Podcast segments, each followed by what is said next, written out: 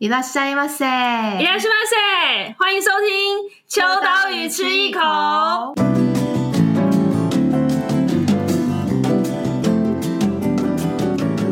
Hello，大家好，我是 Eva。今天呢，要邀请到的呃特别来宾，其实跟《秋刀鱼》杂志这一期有非常高度的关联。如果大家有看到我们的最新刊的话，其实我们是介绍第二次京都。那京都这个地方一直是对台湾人来讲是非常非常迷人的存在。可是京都也有一个神圣不可侵犯的结界，所以呢，我们觉得要了解京都这个地方，一定要有当地人，甚至是非常了解这个地方的人来带路，才能让我们更深入京都的核心，所以今天邀请到的这一位呢，他其实不算是真正京都出生，但是在京都已经仿佛有家一般存在的一个人物。他的身份也很特别，我没有办法用好像他是编辑还是创意人的简单身份来定义他，因为他的身份多元到我待会请他自己来讲。那我们来欢迎，呃，大部分会讲他是呃日本杂志、日本媒体 enten 的总编辑，也是 LoveWork 的创意总监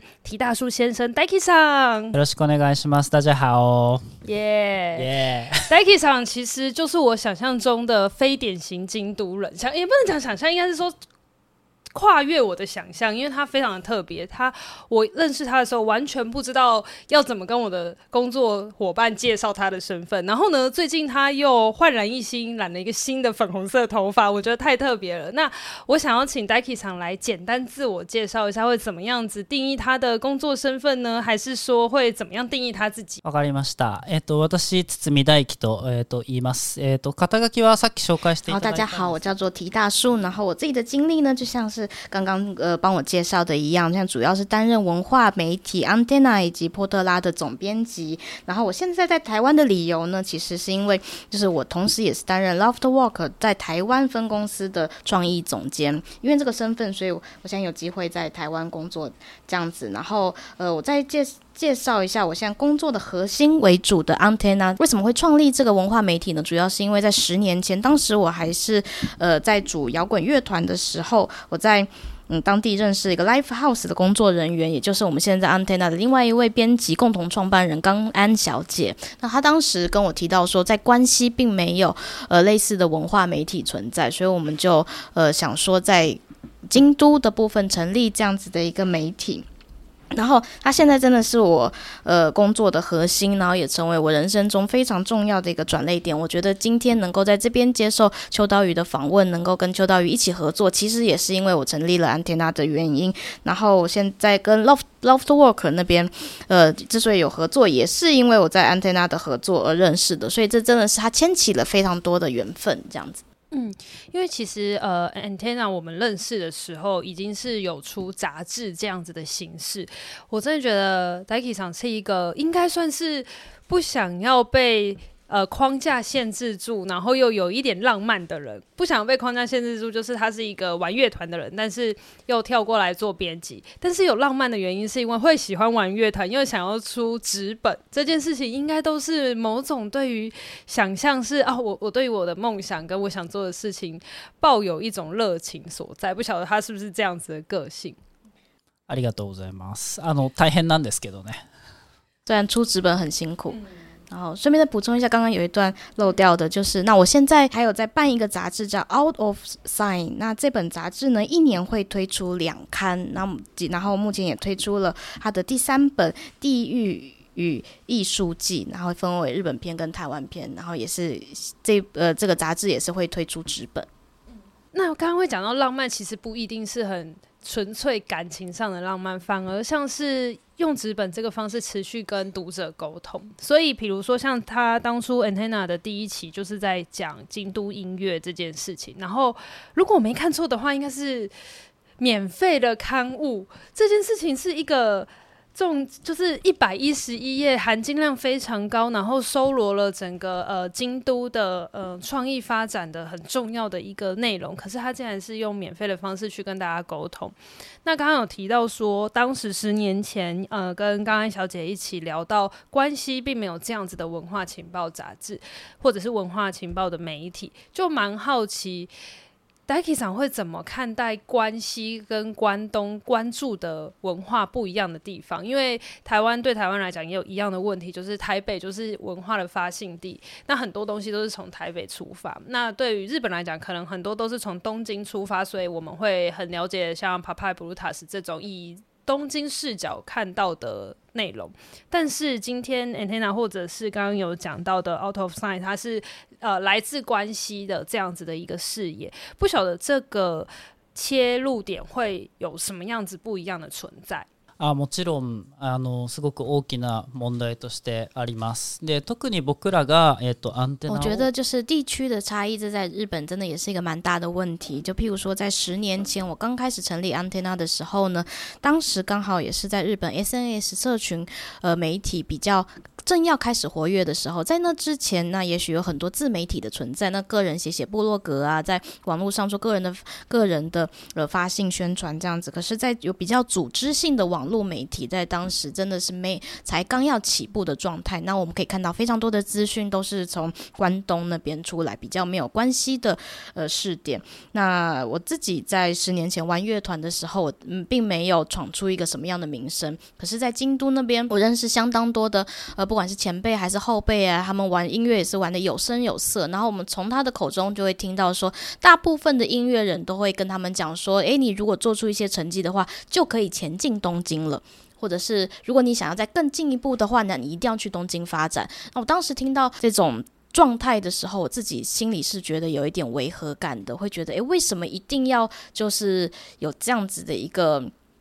怎么讲程序呢？为什么在东京呃，在关西出名之后，我们就一定要往关关东才有下一步的发展？然后我想了一下，我会发现说，那可能真的最大的问题是出在关系，并没有一个比较完整的媒体，然后也没有让这些创意人或是音乐人继续活跃的空间。那所以呃。觉得这会是一个比较大的问题。那我的共同创办人冈安小姐，她本身也不是京都出生的，她是关东出生的，所以她从小就接触非常多关东的情报啊，或是媒体界相关的东西，所以那方面也比较熟悉。那她自己也是感受到关东跟关西这样子两边的差异。可是我们。呃，到现在已经做了十年下来，其实我们会发现说，那真的是这个差异依然依然是存在的。那可是身为独立媒体的话，不管是在资金面上面，还是在拓展的面上面，的确会有一些阻碍，还是有很大的空间需要走。然后我开始了解到说，很多媒体他就算在关系想要发展，他还是会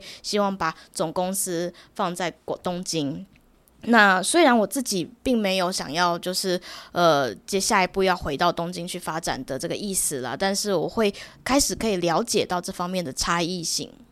嗯，那我就蛮好奇，Daiki 桑会觉得还可以继续留在京都的原因，甚至是关系。那因为其实呃，刚刚有提到这个杂志的第一期是介绍音乐，然后第二期介绍的是电影，那现在最新的第三期是介绍地区、地域跟艺术季，感觉他关注的题材也是非常的跟创作有关。那这是不是也是因为他本身是音乐人出身？的关系，所以他所关注的题材也跟大家比较不一样。なんかもうもはや今となってはその関西や京都っていうものを特別こうレペゼンするっていうところにはそんなに意味は感じていないかなとは思っています。で、えっと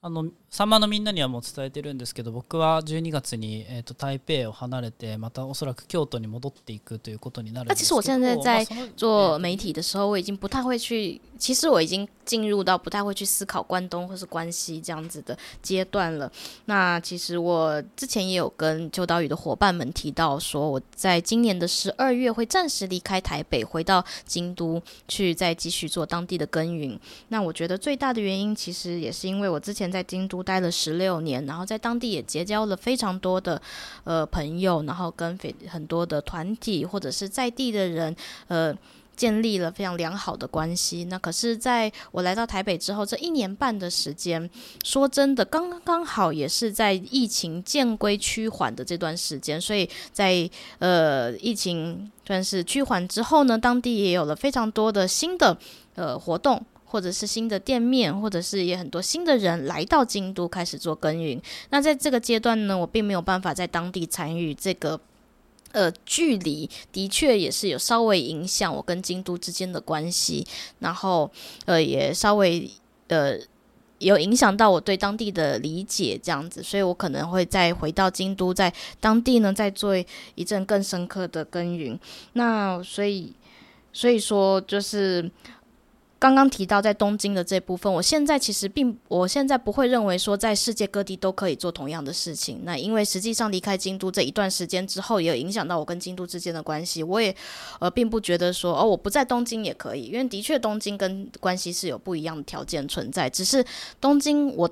其中一个原因是因为我单纯是很怕人多的地方。所以东京对我来说是一个太大的都市。那还有另外一部分是因为东京的各种发展都跟资本主义有太过于密切的连接。你不管要发展什么东西，都还是要有一定的规模才会被人看到。那京都在这方面来讲，或者说关西这个地区在这方面来讲是比较平缓，它会比较在规模上是一个比较我能够接受的范围。然后再加上我想这秋刀鱼的伙伴是最了解的，现在做媒体真的也是不赚钱，对，我没办法。是会没办法以赚钱为目的去经营媒体。那我自己在呃设立 Antenna 或是在经营 Antenna 的时候呢，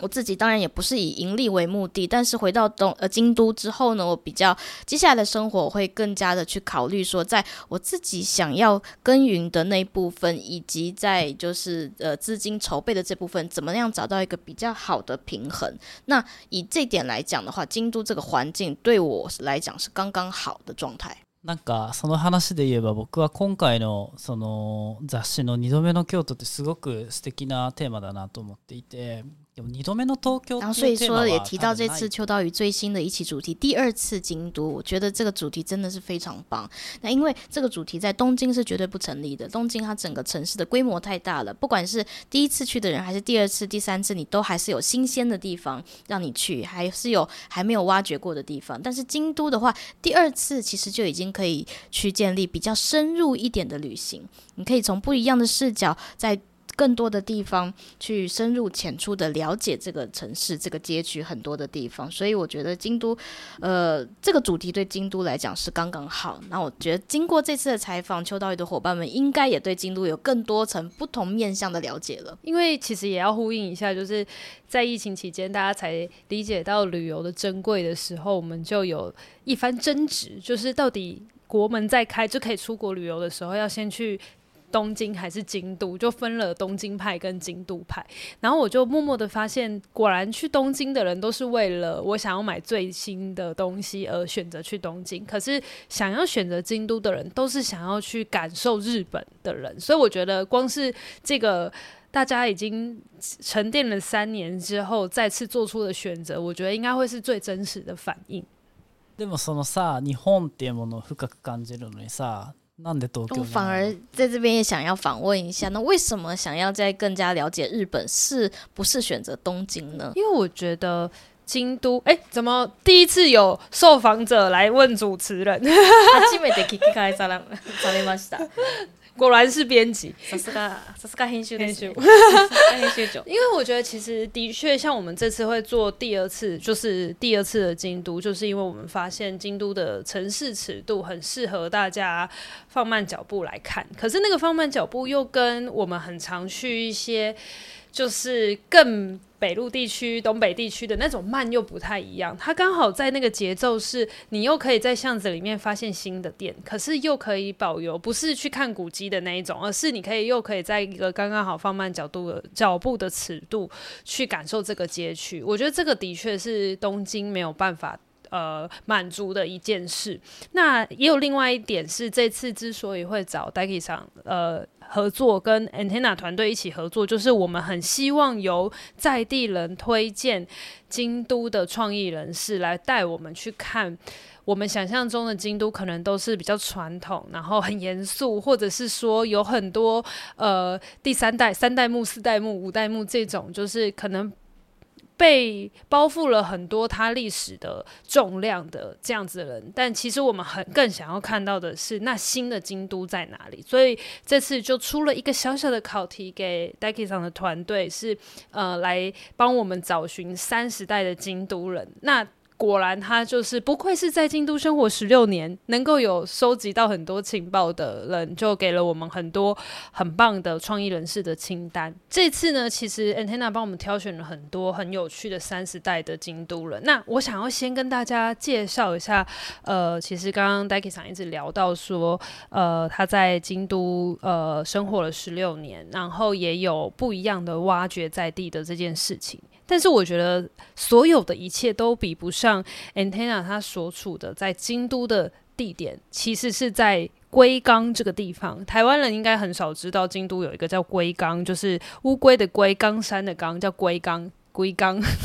龟冈对。然后这个地方基本上旅游旅客应该不会在第一次去京都的时候会去这个地方，就连我们可能只是为了取材才会坐。车到这个地点，那他所在的就是 Antenna 所在的这个工作室，其实就在归光的这个地方。然后它其实算一个小聚落，非常的有机。然后它是可以有很多的组成跟很多的呃创造在这边，呃，算是一个创意部落、创作型的部落这样子。那就还蛮想要从呃 Daiki 桑的口中来介绍一下他们嗯、Antenna 的编辑部为什么会是在这个地方哦。书呃杂志里面有提到，其实是因为刚好有不动产公司要重新去做一个整理。那这个部分我们都知道的话，我比较想要听听 Daiki 桑内心怎么去定义龟冈这个地方，跟他现在办公室落在这个空间，呃，很不是很传统，不是很典型的呃工作聚落这样这个地点。亀冈ね、今面白いですよ。あの何が面白いかというと、えっとまあ、今回このその、 えっと雑志の中でも绍介させてもらっているハムレットっていう、えっと村づくりのプロジェクトの一环で、仆らはそのロゴを作ったりとか。龟冈真的是很有趣的地方，我觉得大家接下来可以注目一下。那一开始就是，呃，我们一开始跟龟冈的关系就是，呃，搬到那边去之后，有一个，呃，ハムレット的这个文化聚落。然后我们 Antenna 就是负责帮这个 Hamlet 制作 logo 以及这个聚文化聚落的网站这样子，然后在呃。经营就是营运跟创意的部分，有去帮他们做一些东西。可是说真的，我自己在京都住了十六年的时间，我在跟他们合作之前，我一步都没有踏进过龟冈，我甚至对这个地方非常的不熟悉。但是京都那边其实现在也有也有一群就是 Lim Labo，就是一个另外一个文化媒体，他们对龟冈有做了一整片呃一整个完整的介绍，在京都的媒体那边也有去分析这个地区到底是什么样子的。然后我也是借由他们的。分析去了解龟冈这样子，那我觉得这个地方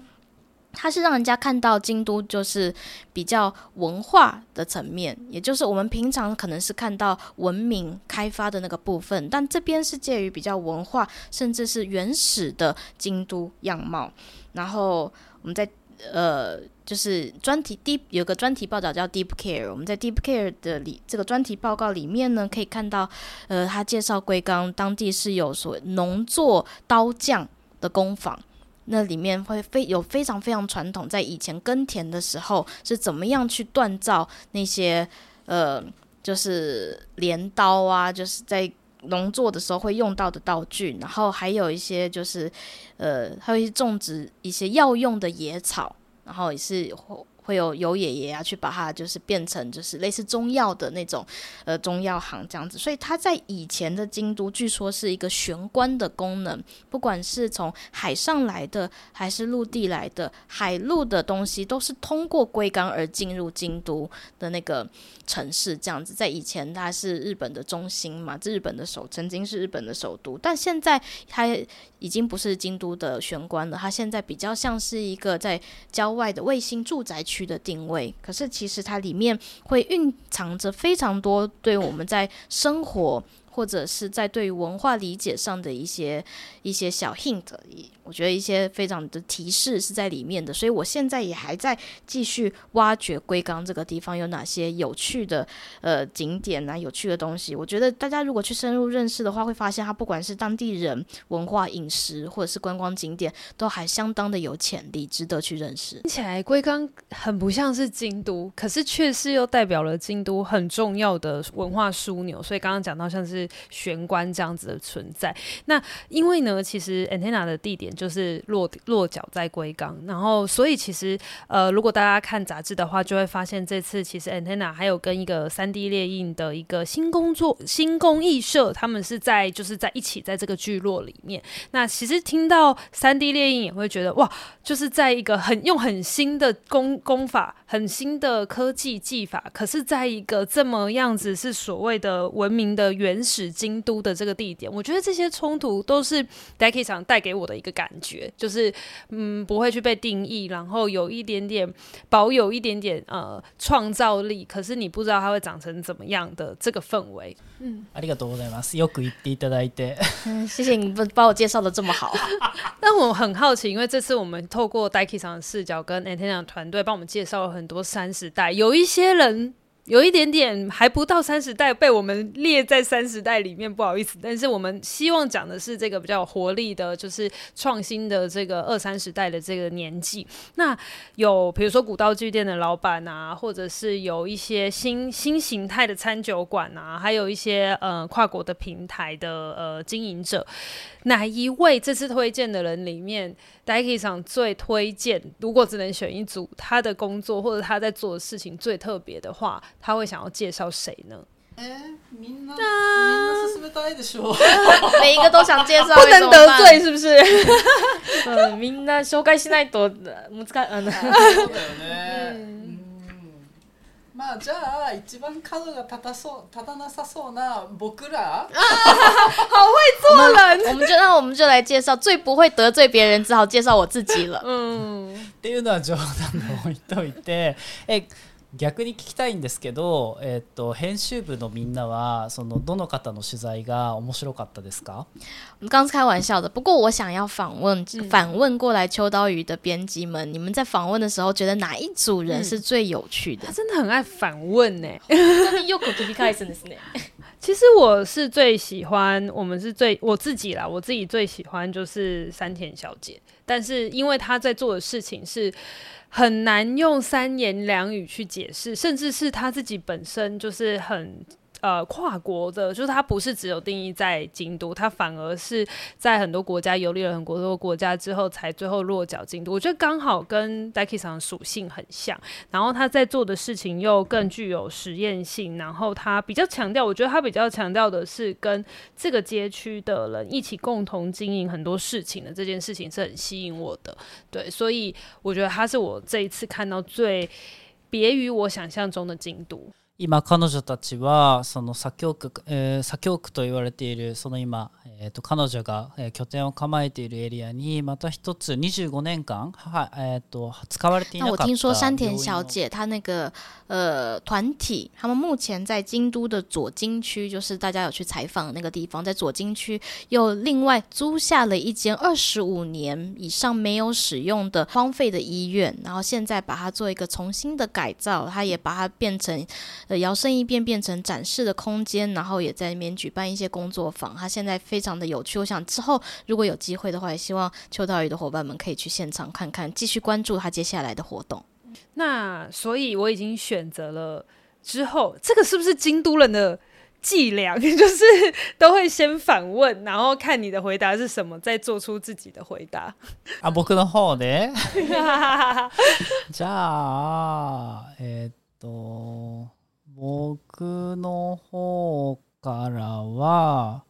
じゃあ、物屋さんを紹介させてもらおうかなと思っていて、まあもちろん今回紹介させていただいた人たちみんな好きなので、でかつみんな场所を持っているので，ぜひ足を运んでほしいなと思っているんですけど。就是所有创意人，我都是非常的就是喜欢。但是如果要呃选一个的话，我可能会想要介绍这摩诺亚古道具店这样子的这间店这样子。那因为这次介绍的所有店面，呃，所有。 呃，创意人他们都是有据点的，所以希望大家看了杂志之后可以亲自去拜访看看。那其中这个古道具店又是非常的有趣，因为它不止它里面收藏了非常多就是老东西，然后跟很多年轻的呃创作者也有很多的活动。有非常多的合作，所以大家在现场可以就是找到自己就是不一样喜欢的东西。然后再加上还有一点很特别，就是他们在左进去的一条寺那边，因为那个地方其实是大家平常应该比较不会去。的地方，因为它从京都市内坐车到当地巴士大概三四十分钟。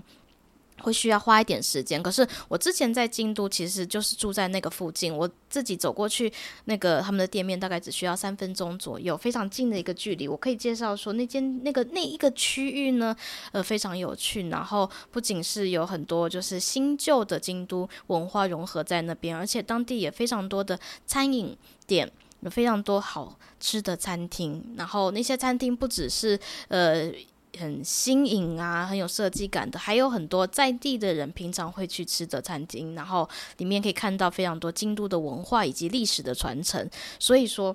呃，为什么会提到这一点呢？是因为古道具店的老板们，他们对当地有哪些好吃好玩的是非常熟悉的，所以大家如果去他们的店里面，也可以跟他们聊聊，说附近有什么好吃的。我觉得他们会非常不吝啬的介绍给大家。嗯，这我觉得完全就是契合这一次第二次京都的主题。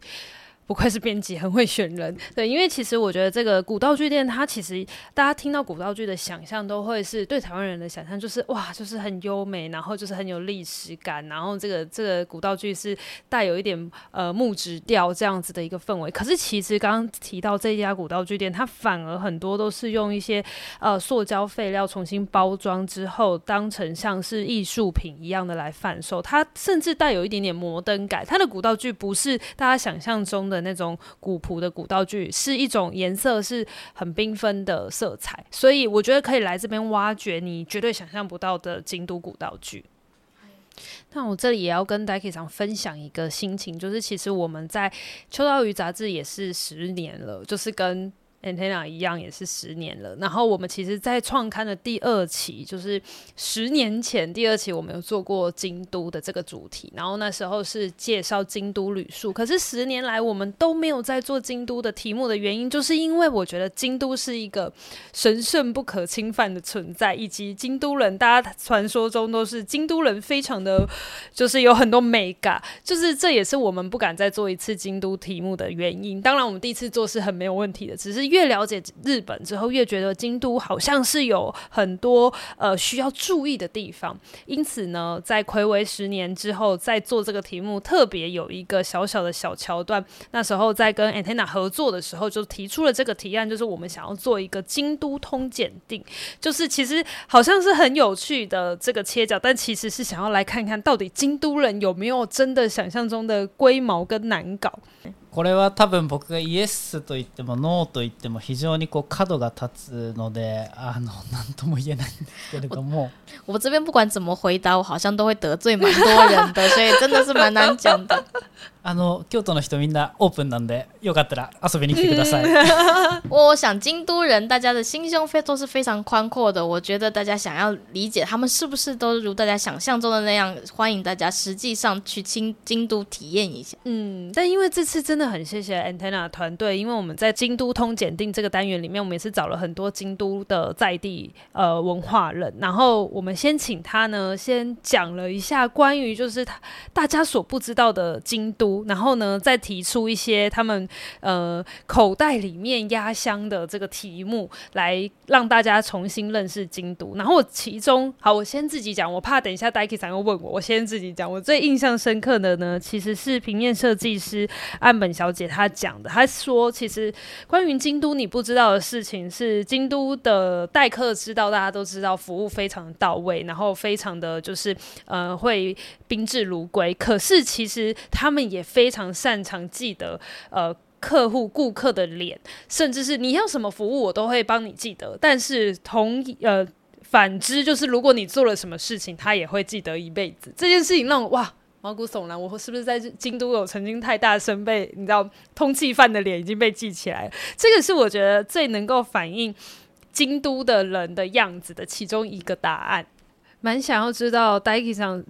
虽然他的确说，他说 yes 或 no 都能都会得罪不少人，但是以他一个不是京都人，但是在京都住了这么久的观察，他觉得京都人是什么样子的性格，跟呃要怎么样跟京都人相处。京都の人っていうもののくくり方が非常にまあ难しい。 とは思うんですよ。なぜかというと毎年23%の人间がこう大学に入学してまた大学を卒业して离れていくので。まあ、途中からやっぱりその大学我觉得呃，首先我要怎么样界度界定京都人这个东西就很困难，因为每年大概就都有两到三趴的人呢是当地呃来京都念大学的外地大学生。那他们会来到京都，然后念完大学之后又离开京都。他们在京都占了一定的比例，所以他的人口是有流动的。但是在我接触当地京都土生土长的，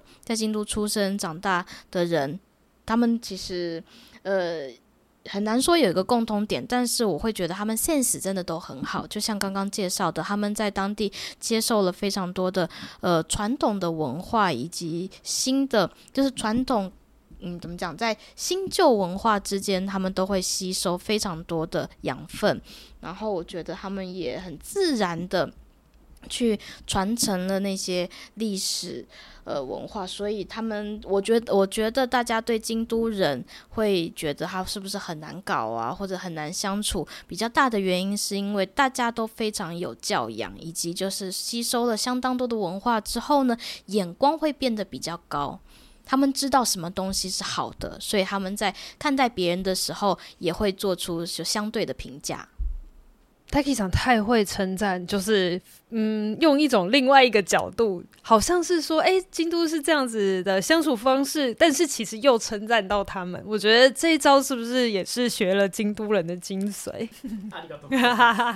好，那呃，其实我们最后呢，再回到 Antenna 这个呃文化媒体哦。那其实呃，刚刚提到说，呃，浪漫的存在就是会出纸本杂志。那第三期最新刊，其实刚刚有提到说是在讲地域跟艺术。记里面有包含了日本片跟台湾片，所以这个工作的区域横跨了日本跟台湾，所以也大量的跟台湾的写手或者台湾的呃呃创意人士有不一样的呃工作交流。那其实，在早在之前的前面两期，不管是讲音乐或电影，都有像是台湾啊，或者是呃韩国啊不同的文化的这样子的一个呃交流。我就蛮好奇，Daiki 桑的呃工作团队怎么去组织这样子很庞大的跨国之间的交流？是不是大家就是工作方式都非常不一样，然后各种的语言、各种的呃思维都在呃彼此工作之间抛来抛去？这这个我觉得是非常难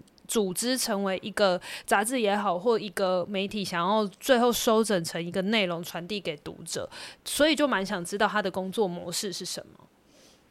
まあ、基本的には、まあ、じゃあこのボリューム2のアジアと映画っていうものをテーマに少し説明をさせていただくと,、えー、と僕らはもう、えー、と純粋に日本語を話すメンバーしか、まあ、日本人しか、えー、といなくてなのでそのアジアの映画っていうものを取り扱うときは那我先解释一下我们的 Antenna 的编辑部里面呢我们是所有成员都是日本人然后我们会的语言也都是日文而已那只是呃在前面我们设计这几期譬如说音乐呀、啊、电影啊、艺术季我们在设计的时候呢我都是先把主题决定出来然后接下来让我们的编辑自己去认养有兴趣的地区 然后再针对每一个人负责的地区去挖掘当地的假设电影的主题的话，就是当地呃有哪一些类型的电影，有哪一些活跃于当地的电影人，这样子就是每一个人有自己负责的区域。我自己会觉得，在编辑的时候，只要整个就是组织架构整理好，我们把它的类型决定出来之后，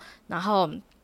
把再分不同的地区，那个组织架构完整了，大家就可以各自去进行做一个比较深度的呃调查，那应该就没有太大的问题。那不管是像什么样的主题，虽然说这次我们做的艺术季的这个题目也是蛮大的，可是，在我们这比较有分工的分配之下呢，嗯，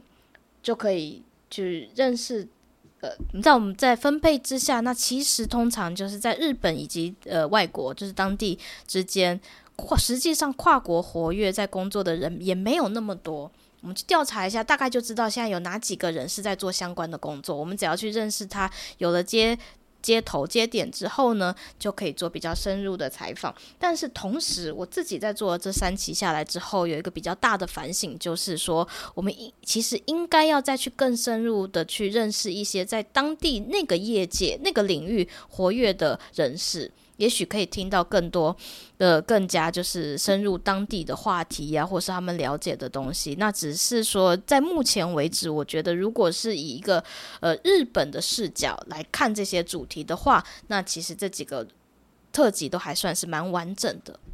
嗯，我觉得 Antenna 跟秋刀鱼刚好是相反，就是 Antenna 是从日本视角来看亚洲，那。呃，秋刀鱼比较像是从台湾视角，现在是在讲看日本，但是我觉得其实我们之前也做过岗位日本，就是香港跟日本的关系，所以我觉得其实我们刚好是相反的存在，可是也是因为这样子才可以看到不一样的火花。那最后就想问一下 Daiki 桑，因为已经来台湾两年了。接下来就要回京都了，就很舍不得，有撒贝戏的感觉，但是很想知道，呃，Daiki 桑留在台湾两年多的时间，觉得台湾是一个要讲真心话哦。没有 没有关系哦，我们这边没有 yes no 得罪人的问题，就是觉得台湾是怎么样子的一个地方，以及因为它其实呃 LoveWork 在很多呃，比如说像是万华啊，或者是在呃算是西区，就是台北的西区都有做了很多不一样的呃策展尝试，所以还蛮想知道他对台湾的感觉是什么，以及如果最后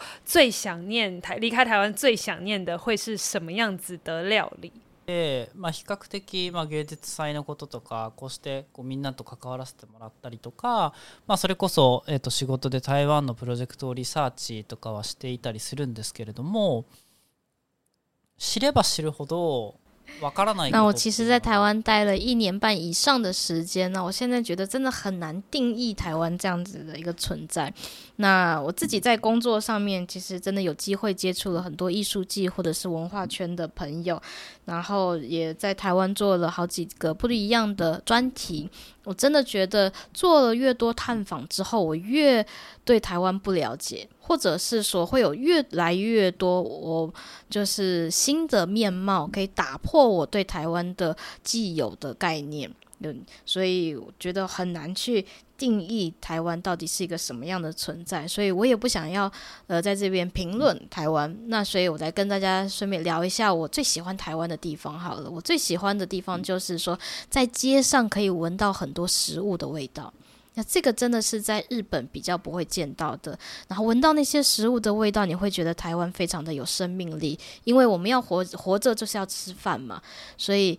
在。台湾的街上闻到这么多食物的味道，你就感受到那股能量，感受到那个生命力，这是我最喜欢的地方。那如果要顺便讲，就是会想念台湾的是什么食物？应该我最喜欢的是火锅，还有小笼包也很喜欢。可是我有一次跟朋友讲说，我最喜欢台湾的食物是小笼包的时候，台湾的朋友就骂我说：“诶，那又不是台湾的食物。”所以我就好，没关系，那我这边就选择火锅好了。对，火锅也是很多我的日本朋友很喜欢的。然后我觉得，其实火锅就蛮像台湾的感觉，就是什么东西丢进去煮一煮都很好吃。就是我觉得这就是台湾人的性格，就是可以让很多事情很。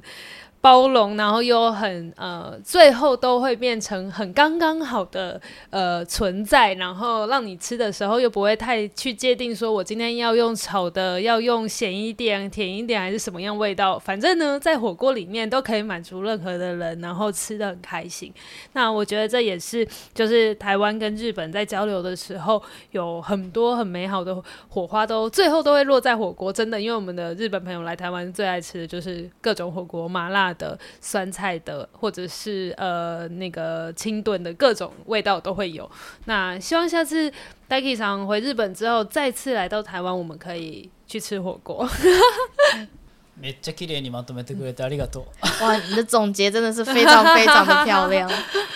谢谢 Daiki 桑，ありがとうございます。啊，Daiki 桑会讲一句话，赞，很赞吗？是很赞，嗯。对，Daiki 桑よく言う言叶が赞ですね。 谢谢哦，赞。赞，谢谢 Daiki 桑，希望下次大家都可以去京都的时候体验第二次京都，有机会的话，说不定会在那边遇到 Daiki 桑或者他的朋友。谢谢大家，谢谢，谢谢大家。